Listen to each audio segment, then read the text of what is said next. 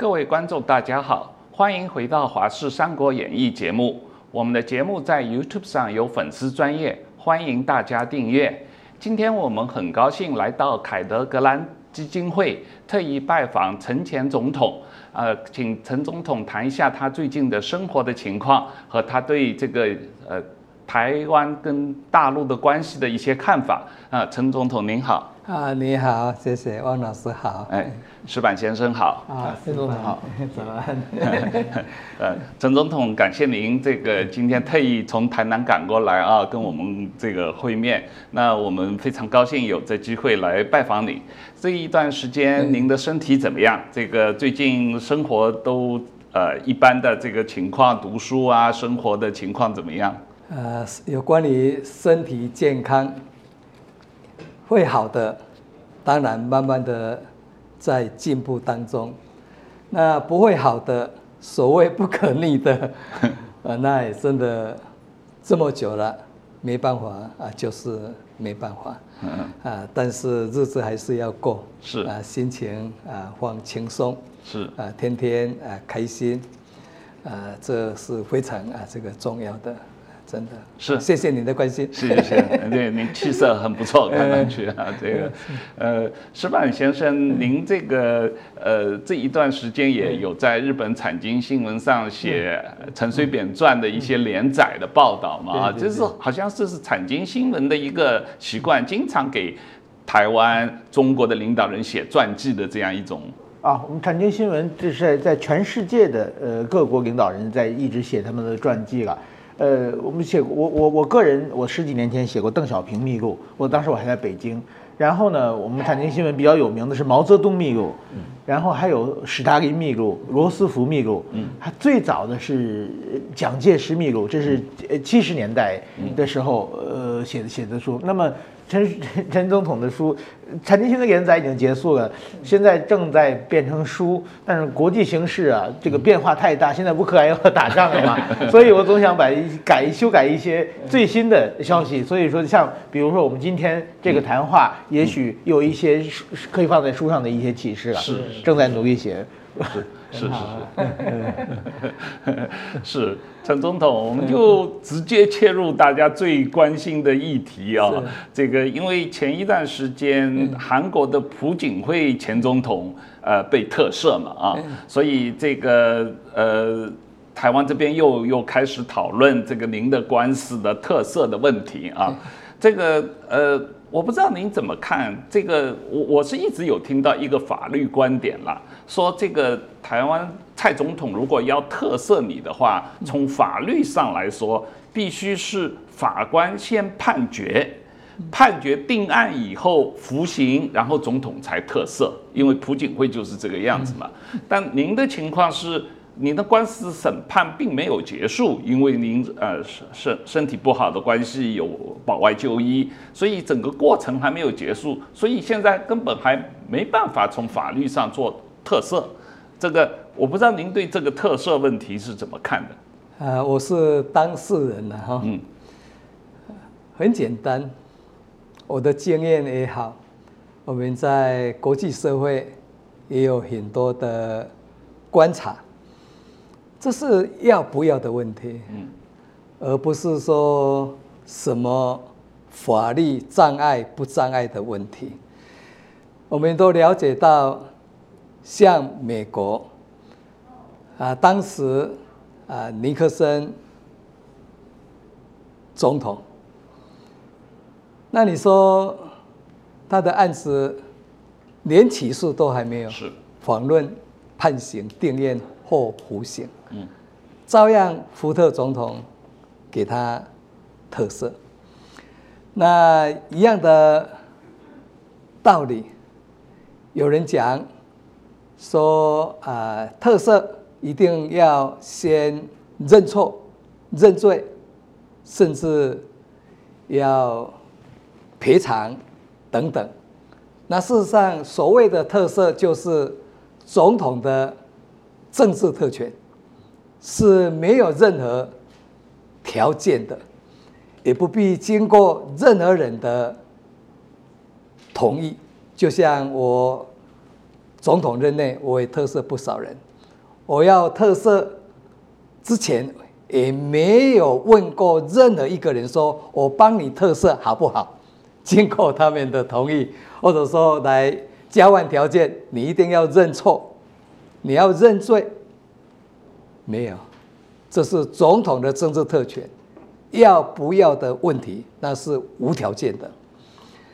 所以有人讲案子没有确定，问题，那已经确定的部分呢，也可以。那有人讲说，一辈子只能够特赦一次，但是又有哪一条法律说一个人一辈子只能够一次？所以要如果一定要确定，先确定了就可以先走嘛。那其他留在后边，以后再说。所以我一直认为，现在所讲的都是一种托词跟这个借口，这是要不要的问题。不要，理由很多，借口也不少。所以对我来讲，当我知道朴槿惠啊前总统被特赦的时候，为他感到啊高兴，他身体真的也不好。但是特色也跟身体好不好没有关系。嗯，身体不好那是保外就医或介护就医的事情，跟特色政治解决政治案件 或者个案没有必然的关系。说啊，因为身体不好，所以我给你特色，也不是。哦，所以我觉得很多的这种说辞呢，我们只能够尊重。那不要也没有关系，那就明讲，但不必找那么多的理由，啊，那可能就是国情的不同了，啊，那我们的总统可能也有他不同的政治考量，我们都要给予尊重，因为这是宪法所赋予给总统的政治特权。我们真的非常感谢大家的关心呐，啊，对我来讲。我已经没有任何啊期待的可能性。套用一句华丽的术语，这个我也一直关心这个陈总统的扁案嘛。这个我觉得这是台湾近代政治的一个非常重要的焦点啊。其实就是首先我在和这个陈总统多多次访问之间呢，我是问了很很多人。我在写书过程之中呢，我觉得当然台湾是一个非常撕裂的一个一个这个社会嘛。那么有一群人是特别喜欢陈总统的，陈陈总统做的什么事都支持；那有一群人是特别讨厌陈总统的，反正陈总统做的什么全是不对的。在这种情况之下呢，我想现在这种处置处理呢，就是说，呃，现现现现在的政府处理的就是说，让他保外就医在外边，然后呢又不给他特赦，因为呢，这个是就是说两边的都不得罪嘛。如果说再回到监狱里边，绝对是喜欢陈总统的人就就会就反弹嘛。那如果特赦的话，也会有很多人的反弹嘛。这是一个政治上的处理，但是这种政治上的处理呢，和我觉得司法改革的大的方向其实是并不是很和解。因为要要司法，第一个就是需要公这个透明公正嘛，这是我觉得是所有全世界的法律人追求的一个目标嘛。用这种政治上的判断来解决司法问题的话，某种意义上是对台湾的司法不信的一一个一个方式嘛。如果就是说需要一个，我觉得一个怎么说呢？一个解决的话，对今后的台湾推动台湾的整个的社会的进步、司法的改革，应该是一个比较怎么正面的有效果了。所以我觉得像这些事情，嗯，蔡总统也应该考虑一下了。关于这个扁案啊，这个我我个人实际上没有很多研究，因为当时我在香港工作啊，我知道实际上所谓扁案是有很多不同的案子啊混在一起，就像您说的，有一些已经判了，您也实际上呃服刑，然后有一些是呃被判无罪，还有一些是还没有审完啊，也有可能判无罪，也有可能判有罪，我们还不知道。这个。呃，您自己对这些过程总体的看法是什么？我再补充一点，嗯，刚才没有讲清楚的，嗯，有人讲说要特色，一定要有社会的共识，嗯，要有一致的共识。嗯，就像朴槿惠这一次的特色，在特色之前，嗯，韩国民众都是是反对特色的。等到总统宣布要特赦朴槿惠的以后，赞成特赦的变成多数。但是不管少数多数，就是不一致，就是没有社会的共识。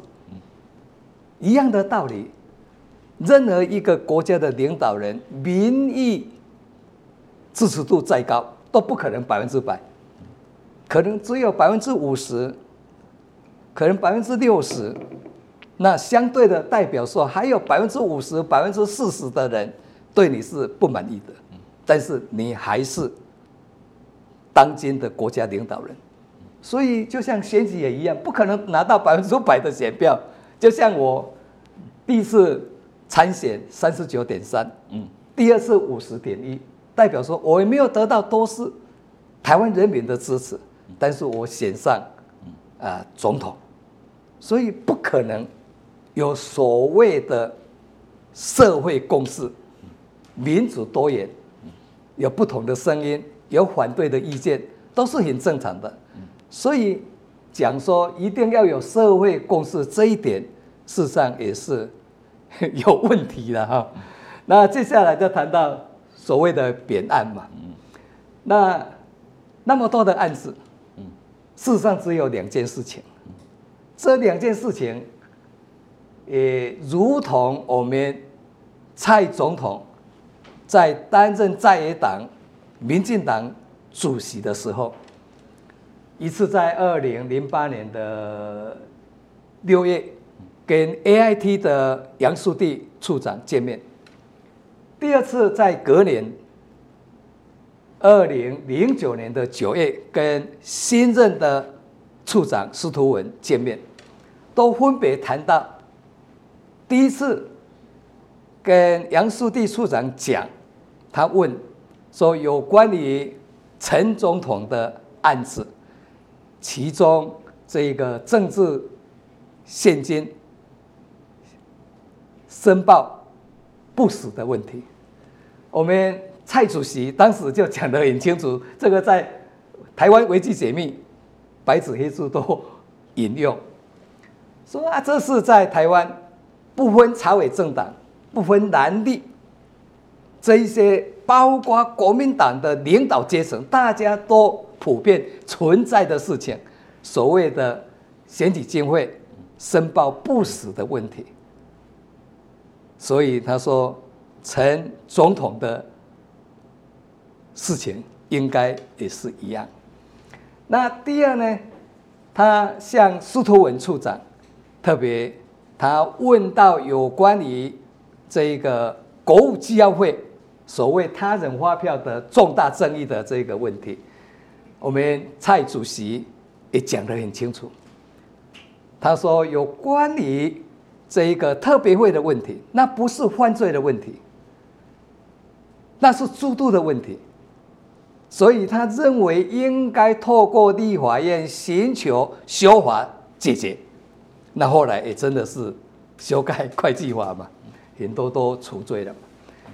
他说：“那国务机要费就跟特别会可能就是同一性质啊，所以以蔡总统他在做在野党主席就讲得非常的明确，总统的特别会就叫做国务机要费，所以那不是所谓的犯罪问题、贪污的问题，而是制度的问题，应该寻求啊这一个。”修法解决，但是唯独把国务机要费排除，一直到现在也还没有透过修法的程序来给他做一个弥补，啊，这是另外的一件事情。所以有关于扁案，很多人讲说啊，这个案子那个案子，事实上就只有两个案子，一个就是特别会。啊，就是国务机要费的案子。第二个呢，就是政治现金，申报不实的问题。啊，所以可以从这么个地方可以延伸到来下来好几个案子。我常常讲说，啊，这一个爸爸妈妈生了小孩，啊，然后再生孙子，所以我的案子，对不对？也有子案子，也有孙案子，就是这样，就无限制的。这个案子快要结束了，又增加出追加一个案子，嗯嗯，啊，这个案子要结束了，呃，大概没有什么搞头，啊，又再追加另外一个案子，就永远没完没了。嗯，扁担大概不出于这样的一个性质。啊，还有一个有一个龙潭购地案，说总统发挥实质影响力。这关于这个判决有一些争执，您您您争议，您您觉得这个案您您是怎么看的？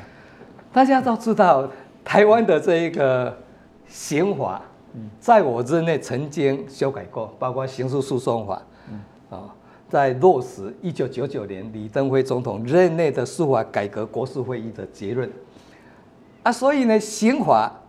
把什么叫做啊这一个呢啊公务员所谓的贪污犯罪的公务员，他做了一个定义，必须要具有法定职权的公务员，那才是所谓的贪污犯罪的一个主体。嗯，法定职权，这个就是一般我们所说的，要判一个。公务人员他有没有贪污犯罪？前提必须他要具有法定的职务权限。但是刚才我们司法啊这一个朱局长提到的啊这个龙潭案，嗯啊就是最高法院他就作为判决，啊改采所谓的实质影响力说啊，所以呢。我们讲说要依法判决，那法律就规定的很清楚啊。那传统上、实务上也都是所谓的法定职权。啊，如果不是总统的法定职权，那怎么能够来追究所谓的贪污犯罪？何况大法官会议也曾经解释过，总统的法定职权跟这个行政部门的法定职权，它是有做一个厘清。总统的法定职权是以宪法跟征修条文，嗯，有明文规定的为限，啊，如果超出这个范围，那都是属于行政院行政部门的法定职权，啊，所以有人用引用所谓的日本田中角荣的这个 case，那事实上日本是内阁制，那台湾不是内阁制。哦啊，所以以内阁制的田中角荣的案子说他有十足影响力，对不对？或说他的法定职权，事实上跟总统还是有一个不一样的啊，这个落差啦。哦啊，所以这个比护严脸事实上是非常的这个勉强了。哦啊，所以这个案子就是这样嘛。那事实上有一个插曲啊，事实上是因为二次金改的案子，嗯二次金改案子，在二零一零年的好像十一月，诶，这个几号？哦，十一月初，好，啊，这个二次监改，周占春审判长那个合议庭判大家都无罪，因为他说，嘿，这不是。总统的法定职权就这样，啊，结果这个案子一判决，那我们的马总统他就没办法接受嘛，他说这是违背人民的啊这种感情啦，啊怎么样怎么样啦，啊他一讲完以后，再隔两天，他召集司法院长、副院长、秘书长啊到总统府开会，又讲同样的话，而且他还讲说他。一定会竭尽所能的去改变他，嗯，啊，结果再经过两天龙潭案，嗯，其实，在最高法院也不过才三个月，这个案子那么复杂，啊，而且争议那么多，甚至这一个秘密证人，没不不是秘密证人，就是所谓的污点证人，啊，他前后的说辞矛盾重重。有三十几个地方全部都是有出入的，是矛盾的，哎，是不一致的，哦啊，所以像这样有那么多争议的一个所谓的污点证人的证词，你说还能够维持吗？但是他不管，就是因为马总统讲的那一句话，要召开司法院长、副院长跟秘书长的会议以后，就马上影响到最高法院作为判决。所以龙潭案之所以会确定，也因为这样嘛，因为他知道国务机要的案子是有重大争议的，那龙潭案就先给我确定，目的是什么？先让你发签执行，就这样。这个就是 政治案子的本质。嗯，实际上什么特别费啊，国务机要费类似的案件，马前总统个人也有同样的问题吗？不是？哦，那因为马总统当时还没有做总统嘛，但是他发生事情是，我发生国务机要费的争议的时候，有他人发票的争议，他是发生在他市长任内的特别会嘛？是啊啊，他发生在市长任内的特别会。我们事后看到很多的这一些啊，这一个笔录啦，哦，一些相关的文件呐、啊，证明什么？证明说马总统同样的有用到他人发票，嗯，他把特别会有一半，嗯，对不对？他会是他自己的账户里边，他说这是公款，但是他认为这是他自己的。财产，所以呢，他把他这个公款没有公用，而且汇到他自己的账户里边私用。公款私用没事。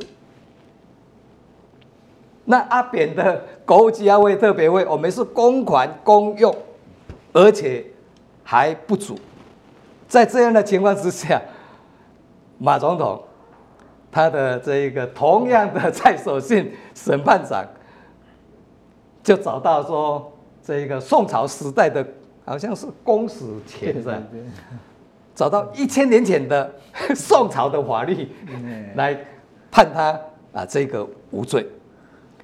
那同样的一个审判长蔡守信，针对同样的特别会的他人发票的判阿扁，一个无期徒刑。外加十四年、十二年、十年，合共三十六年的有期徒刑，天壤地别。所以在这样的情况之下，天差地别。同样的特别会，一个可以无罪，而且是公款私用；一个公款共用的阿扁，啊，变成这个一个无期徒刑，外加三十六年的有期徒刑。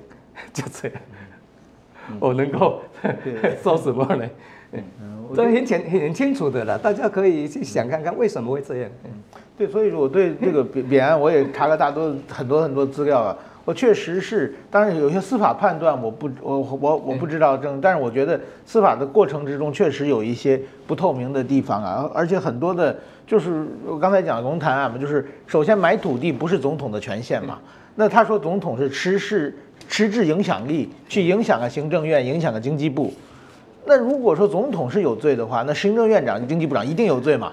嗯，那是负责职权吗？那总统只有罪，下面都是无罪的。这很明显，在我觉得有政治追杀的侧面啊。但是有有人讲的就是说，其实大家说陈总统其实生活很朴实，而且每天的工作时间很很多。但是不是您不知道的地方？您的家人？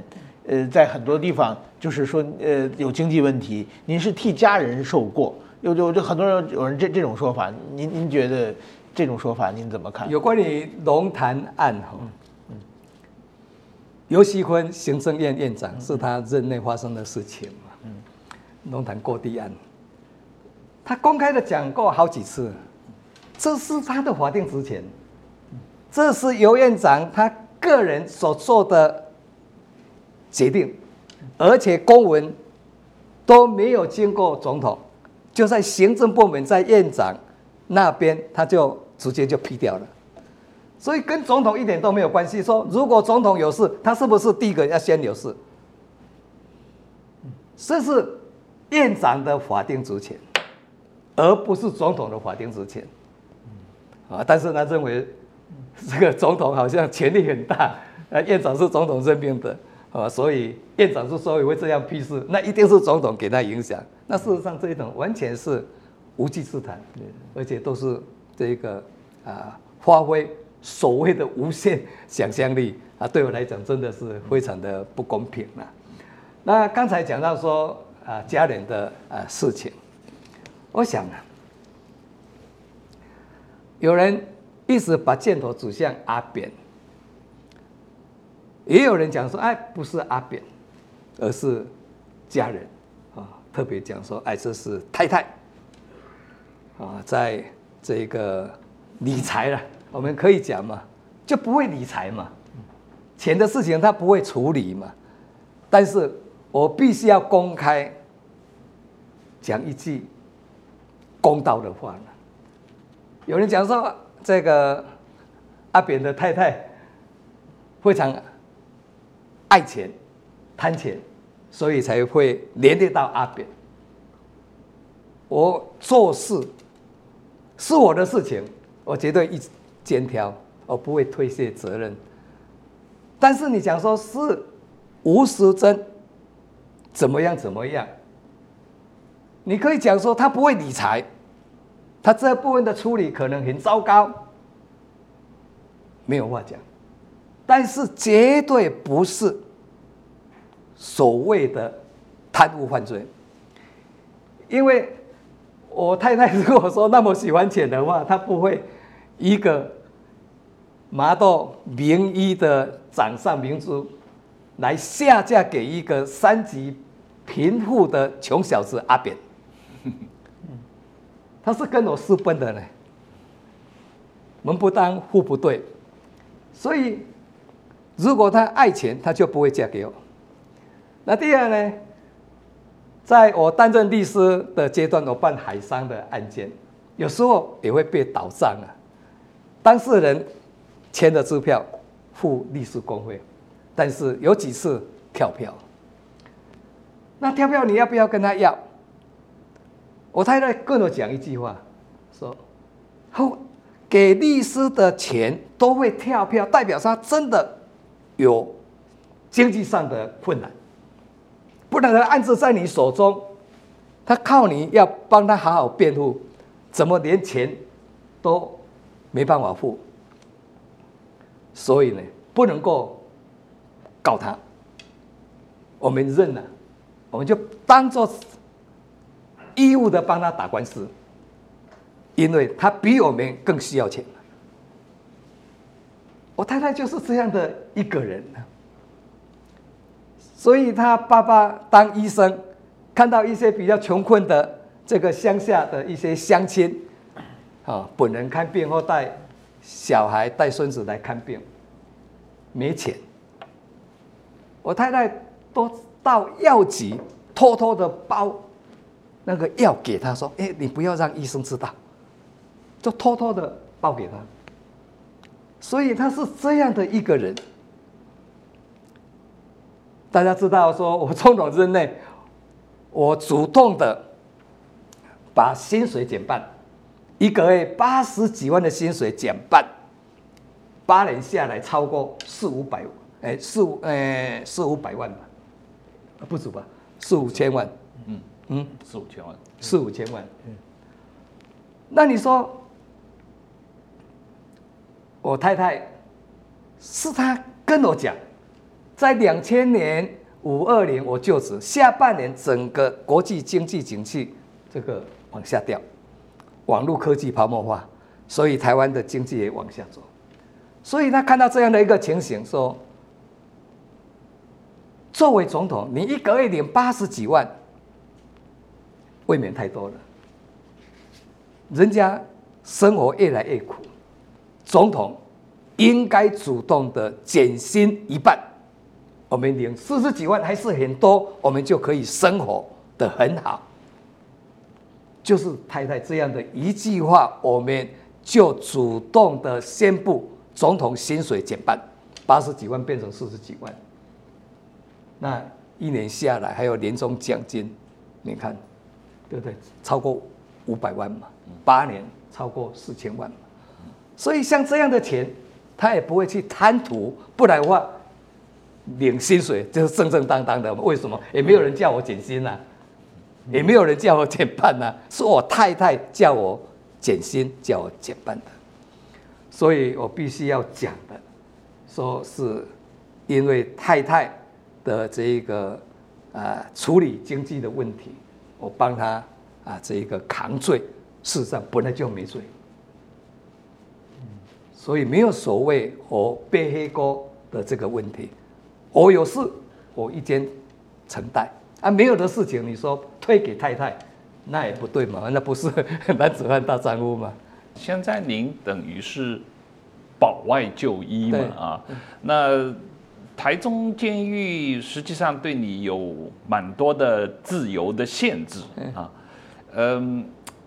可是好像如果别的人保外就医，似乎没有这方面的限制。为什么台中监狱对你一个人有特别的规定？所谓阿扁条款。嗯，那阿扁条款不是只有保外就医有阿扁条款。那我之所以会被上铐，就是因为他人发票。的是一个国家为的重大争议嘛？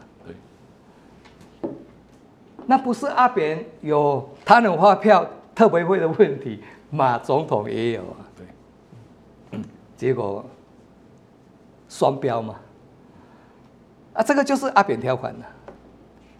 那一样的道理，后来保外就医也特别为阿扁量身定做。通过一个所谓保外就医的六大基准，以前也没有。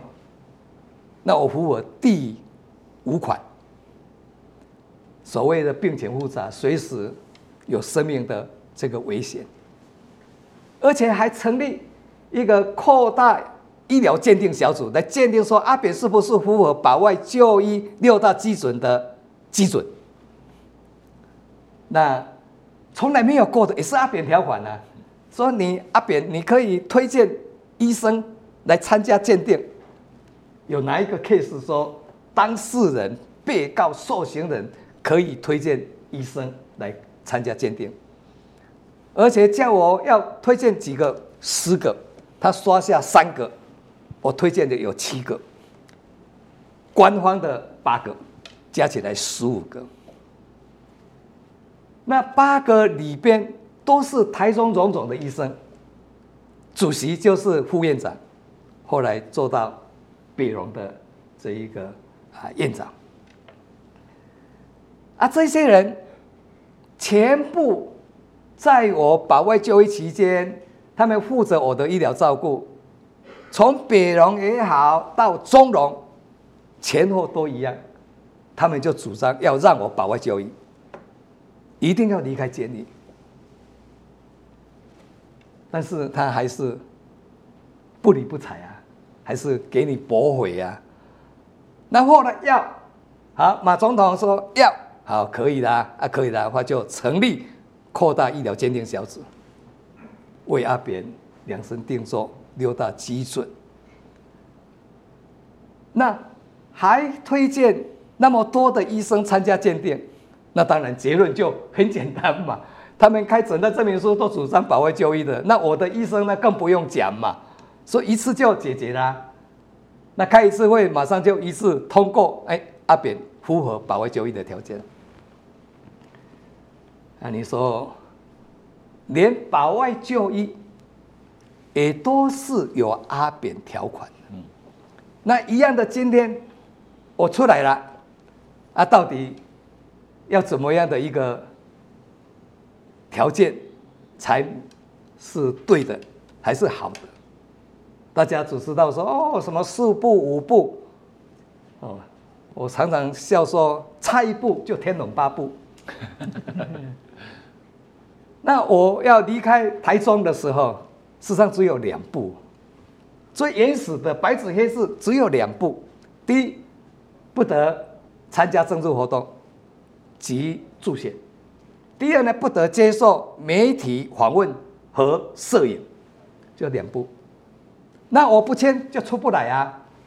我知道这是不对，但是阿扁条款，哪一个受刑人要保外就医说要签这个？我问他们说哪一个签过？没有，阿扁是第一个、唯一的一个。这个就是阿扁条款了，连保外就医也都有阿扁条款。啊，你说两步，后来变成三步、四步、五步、六步、七步，都是 case by case。我常讲说啊，你不是两部，怎么变成这么多部？他说要看这个。case 不一样，所以不是一般人讲说，哎，阿扁不符合四部等等，那个四部也是刚好在那一个 case 里边要四部，那接下来有五部啊，有时候又回到两部，有时候变成连部，什么都可以，啊，所以这东西完全是没有标准的啦，啊，也是要不要的问题嘛，基本上阿扁的事情。从案子本身，一直到入狱，一直到保外就医，一直到今天这样的一个处遇，全部都是政治决定。今年的台北市长选举跟您当年当选台北市长的情况有一些类似，也就是所谓三卡都哈，有可能是三个人选市长，但是一个人当选的那种状况。那呃，您对台北市长的选举怎么看？您个人的呃曾经被。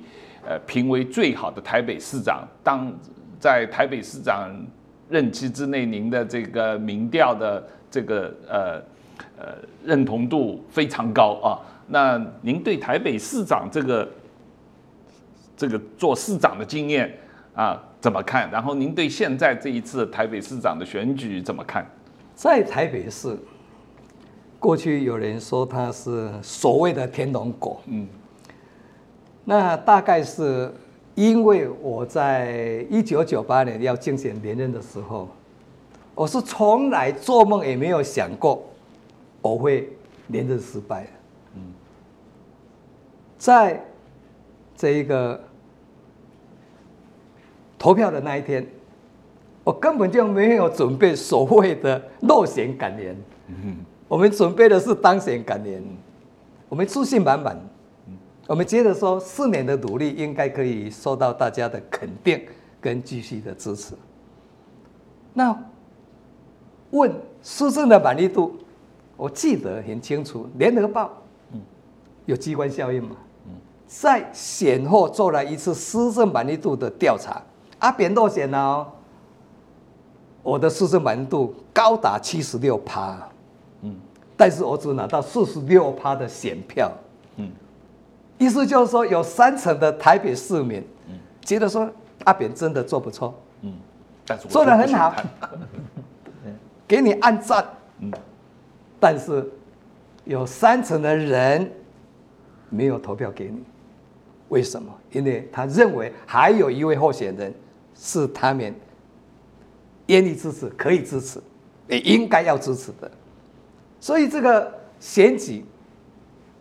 跟所谓的做好做坏，并没有必然的关系，就是台北经验，嗯，告诉我们，嗯，大概就是这样，哦。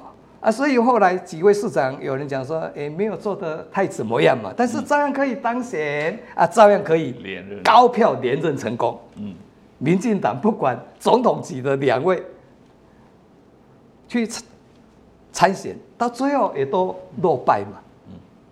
哦啊，所以包括宋省长，嗯，省府团队的那样的一个成功的，大家给他肯定的经验，他不是选总统，也不是选副总统，而是要选首都市长，一样的，到最后没有票啊，宋省长也没有票啊，王胜仁选台北市长也没有票啊，嗯，为什么？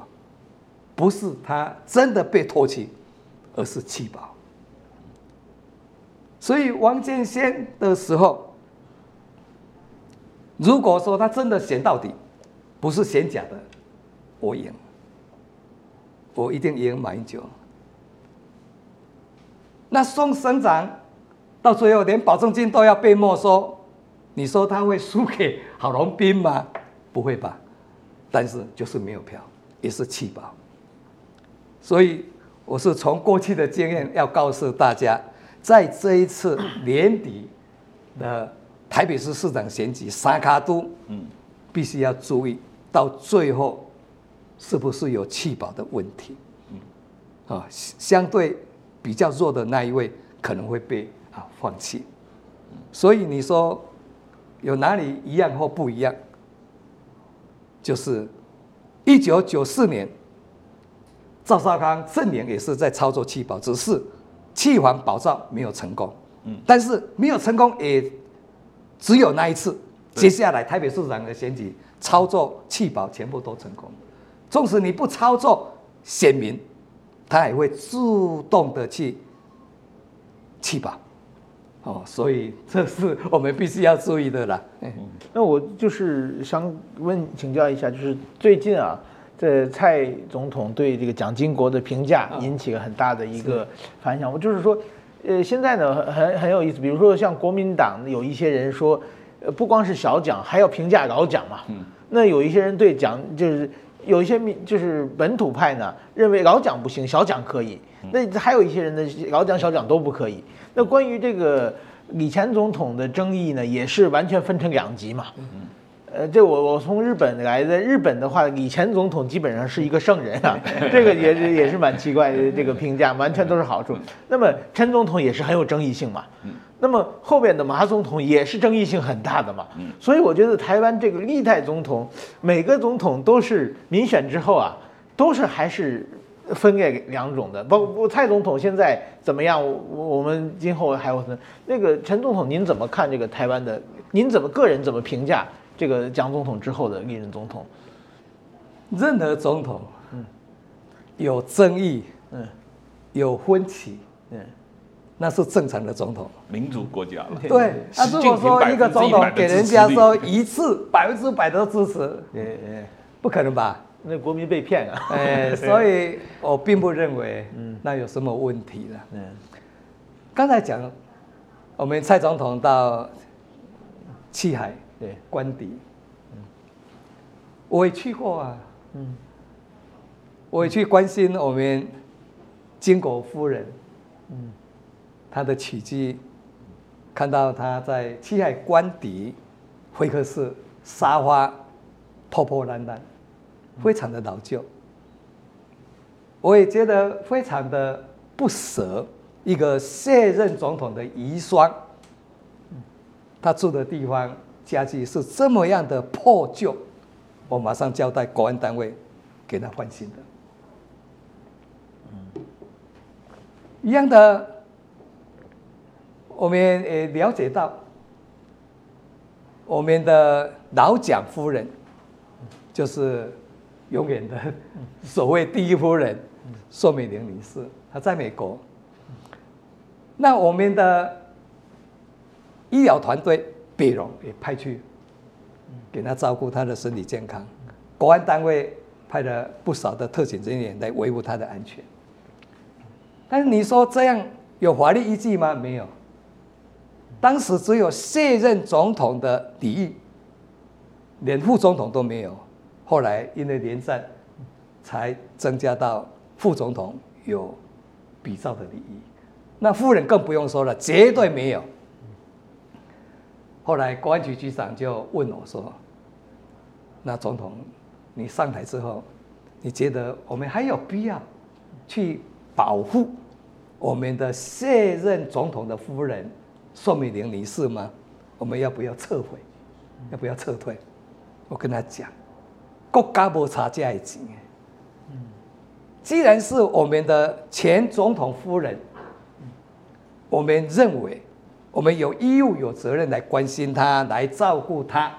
如果说你觉得我们的维安还不足，我们的医疗还不够，我们还可以再增加，还可以再强化。没有因为政党轮替或者说老蒋总统有争议，我们就把他。这个做怎么样的这个看待没有，所以我必须要强调是说，一个我们后来接任的总统，我们的身份是现任的总统，但是有好几位前总统或已故总统，包括已故总统的夫人，我们现在是以总统的身份作为国家的领导人，我们有义务有责任去关怀前总统。或已故总统他的家人。我是觉得这个没有什么不对吧？啊，至于说到那边去讲什么样的话，有没有争议？那我也不相信，除非你不要去，你去的话，给人家痛骂一顿，那不是也有问题吗？哦啊，所以讲一些比较中肯的话，或者说有一些值得省思的地方和历史上的教训，我们不要再重蹈覆辙等等。那我是认为，我们蔡总统到七海关邸文化园区，我并不认为有什么样的不对，因为我也曾经做过这件事情，这是现任总统应该对前总统。已故总统应有的一个礼遇跟尊崇，对于前总统的一个礼遇，或者是一个呃台湾过去七十年的这样一个政治的延续性，我觉得也是应该的一个一个一个过程。都是历史的一部分。哎，这是历史的一部分啊，没有办法完全切割。还有一个比较大的问题，啊、想问你谈一谈，就是。这个八年总统的最大的政绩，给台湾政治留下哪些遗产的问题？这个问题可能比较大，我不知道您有写回忆录没有？可以这个 这个比较大的呃谈一下您的看法。既然大灾问，嗯，我们就谈大的一个结论。我不敢说我对国家有多大的贡献。但是我绝对是一个非常认真做事的总统，我一心一意都是为了这一块土地以及住在这一块土地上的人民和国家的未来，如何走正确的路。所以你说我在总统任内有没有什么？值得骄傲的一个地方，我一直在讲，到现在我从来没有改变过。我绝对可以扪心自问，我绝对对得起大家，那就是我推动军队国家化。嗯，那军队国家化，我们就可以避免像现在泰国啦，或者说缅甸啊，缅甸会有军人。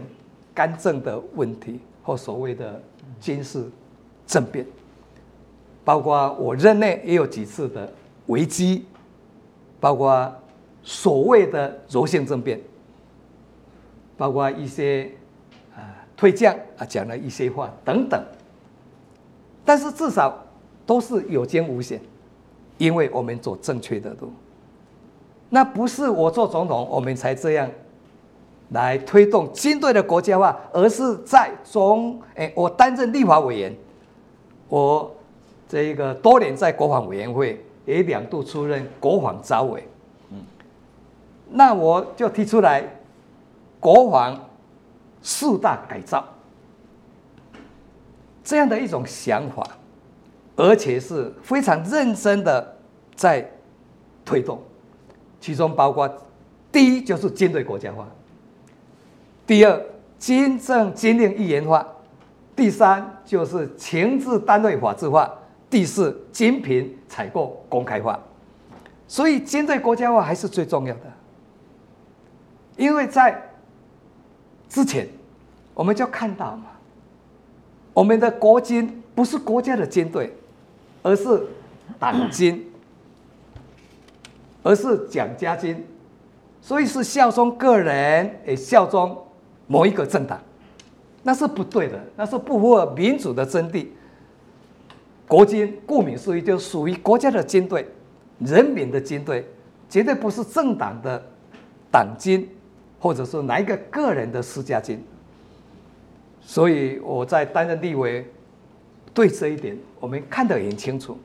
台湾要成为一个民主的国家，军队国家化才是第一要务。那军人的本务就是这一个所谓的啊，这个保卫国家，保卫人民，守护土地，所以我常常告诉我们这一些国军官兵，我观是一个观念，我虽然是总统兼三军统帅，但是你们不要效忠我个人，你们要效忠这个国家，效忠人民，效忠土地。选举的时候，你们都不要帮我拉票，也不要帮我的政党去拉票，但是在我之前是都接入选举的，包括他的。这一些高将的夫人，都要到这个建村，呃，要去啊，这一个拜托，要去拉票。那我的时代，我们全部啊都改变，要维持政治中立。啊，所以这也是后来我们也推动了国防二法。我在总统哎立委的任内，我们就第一个提出来国防组织法草案，就是军事宪法。那我们空有宪法的规定，但是实际上我们并没有军事宪法，没有国防组织法。后来国防组织法把它改为这个国防法，就是政治中立。国防部长要文人领军，所以这些都是我们的理想跟目标。所以也因为这样，我们现在就不会像过去参谋总长不必到国会殿堂来接受啊这一个执行，或者国安局局长情报头子。也都可以逃避国会的监督，所以我们在立法院就一直在推动，总长再大，你都没有部长的大，一样的情治单位的所长，你一样的，你要预算，你就是要来报告，要来备询，那以前不用，啊不用就是不对，就违背民主的真谛，你要接受监督，你要接受啊这个制衡。啊，所以后来呢，我们就推动军政军令一元化，以后变成说参谋总长你就没有任何的借口说我可以不到地法院，是因为我是军令系统是总统的幕僚长。那我们把它做了一个改变你了以后，不管军政军令，你都是国防部部长的幕僚长，部长要去，你幕僚长当然也要去，没有借口了。啊，后来国安局啊，这一个组织法，国安局组织叫法制化。法制化以后，你变成不是黑机关，所以没有一个人可以逃避得了，啊，这个就是我所讲的军队国家化，从立法院啊一直到总统府，我们真的见机以及也避免很多的这个所谓柔性政变等等可能造成国家宪政危机的啊一个风险。我们都可以安然度过。到现在，我相信呢，我们蔡总统在这一个担任我们的国家元首，大家都不会有这样的一个担心或者这个恐惧，也没有这样的一个危险。这是我觉得我可以啊这个交代的一个地方，也应该是台湾的骄傲之一的。我我现在写陈陈总统的书，我也是觉得就是陈总统就是最重要的就是呃军队国家化，这个确实是很多国家民主化容易做，但。把军队真正让民选的政府掌握军队，这是一个非常困难的事情啊。最最明明显的失败是缅甸嘛，是缅甸民主化这么多年以后，但是军队想政变就可以政变嘛。所以说，我觉得陈总统从立法委员时代就一直在推动这个事情啊。这个事情通过，我想这要需要很大的，就是不光是有决心，还有很大的政治智慧啊。所以说，把这个事情完成之后呢，我所以大家可以放心，台湾的国军，我觉得这这一点是非常了不起的。另外一个，我觉得陈陈总统还有一个就是深化的，就是呃，李总统是主推民主化，另外台湾的本土化，我觉得本土化也是一个非常呃重要的事情。就是说，其实在里边设定了很多的路障嘛。我觉得就是因为后边的马总统是。这个划独建统的政治主张嘛，那么如果说没有陈总统那八年，如果当时可能如果民进党推出的不是陈水扁，而是任何另外一个人，就可能会输掉选举嘛。输掉选举的话，那么不管是连总统还是宋总统上来，再接上马总统八年，那么台湾可能这个本土化就完全消失了。那么因为陈总统推动了很多的证明运动啊，什么公投啊。这些事情之后呢，使台湾意识得到很大的成长。这些人年轻人后来就是主要主导的太阳花嘛。另外一个呃，就是说后来马总统上台以后，他把陈总统的路障全部拆除之后，等他去见习近平的时候，已经到他任期的最后了嘛。如果没有路障的话，他可能一下子就开过去。我觉得这个很重要。还有一个，我觉得就是废除国国统纲领啊，冻结国统纲领啊。这个我想，如果不把那个冻上冻结上去的话，那马总统的八年的很多事情都可以做了，在国统纲领下面啊。把国统纲领冻完以后呢，他最后八年没有敢解冻啊。那么就一现在还还在冻着嘛？我觉得这国统纲领也是很重要的。陈总统，您您认为这个？我是觉得呢，应该要这样讲比较精确，不是本土化，嗯，那是矮化，嗯，正确的说啊应该叫民主化，嗯，民主的深化跟巩固，嗯，对，那一切都是绕着民主，民主不是嘴巴讲的，嗯，也不是讲好听的。而是要见机理机，民主就是你心中要有人民，人民最大，选举万岁。所以所谓民主是你做民，也要由你来做主，而不是说你做民，那我帮你做主，那不是真的民主啊。所以我非常有这种民主的理念，我常常讲，已经不是我单纯的政治理念而已。民主在我的脑海里边，在我的心坎里边，那已经是我的政治的信仰。所以刚才我们啊，这一个石板书记长提到的国统纲领，公民投票，公民投票，大家讲，组建民主就是公投嘛。那既然说我们要推动民主，我们不希望说用间接的民主。来取代直接民主，所以为什么说啊？以前有间接选举的国民大会来选出总统，后来我们也是改为总统主选嘛。我为什么要那么麻烦？我人民可以选总统，为什么要再选人路型的国代，或者说以前选国大啊来间接选总统？这个就是直接民主，这个就是民主的深化跟这个巩固。所以一样的道理。台湾的未来，两岸的关系何去何从？路要怎么走？最后绝对不是总统一个人决定嘛，也不是执政党决定嘛，当然也不是代表间接民意的国会殿堂他们来表决通过嘛。所以我们认为，直接民主就是由人民来当家做主，就是公民投票，就是住民自决。但是谈何容易呀！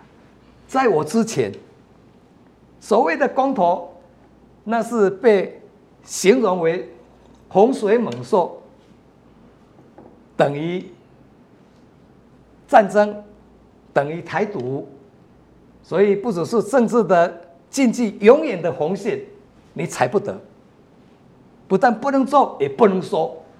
所以是我总统任内，我为了深化台湾的民主，我就推动这一个全民公投，告诉大家不要怕，不是洪水猛兽，不是灾难，不是战争，这是逐渐明显，这是普世价值，这是我们的基本人权呐、啊。在国外我们看了太多太多家常便饭的公民投票，怎么到我们这边变成是永远的禁忌呢？我就偏不信邪。所以两千年，两千零四年，我们就推动史上第一次的公民投票嘛。那以前讲说啊，不可以公投绑大选，啊，后来呢，对对？我们蔡总统上来，公投绑大选，又把它法制化，用法律强制规定要公投绑大选。那以前反对公投绑大选的国民党，那现在变成他也在主张公投要绑大选，还要再提公民投票。来确认公投绑大选是好的，是对的。那所以这东西，我当时在推的时候，真的是很寂寞、很孤单，常常被这一个戴帽子、高帽子啊，是被扭曲、被抹黑啊啊！但是证明了我们超前部署，我们的前瞻思维都是啊这个正确的嘛。那一样的，你说啊，有了公民投票，结果动到后来要怎么公民投票决定台湾的未来、两岸的关系？你一定先要接受前提，甚至结论。那你投什么呢？都投假的嘛。所以你要依照国统纲领，先接受一个中国原则，要接受两岸终极统一啊，再来公民投票啊，来决定台湾的未来。啊，你还没有投，结论都出来了，就知道说你要 接受一中原则啊，你要接受终极统一，那如何？我们必须要开放。我没有说我绝对是对的，我也没有说我的主张、我的想法、我的信仰我是真理，没有。我有我的想法，我有我的信仰，但是最后还是人民当家作主，所以要交给人民，啊，庶民注解来全民啊，这个公投啊，这个才是符合民主的这一个真谛嘛，哦啊，所以我们认为把国统纲领把它废掉，那是刚好而已的。那我没有说一定要跟我主张完全一样啊，你可以决定。不一样的台湾的未来，你认为说有更好的选择方案都很好啊，我们都要开放啊，啊，多数的意见通过了，我们也都是要这个接受啊，所以不满意你也要勉强接受啊，这个就是尊重嘛，尊重这个民主的结果嘛，投票的结果嘛。好，我们这一集时间差不多了，呃，这个谢谢陈总统，谢谢石板先生，谢谢大家。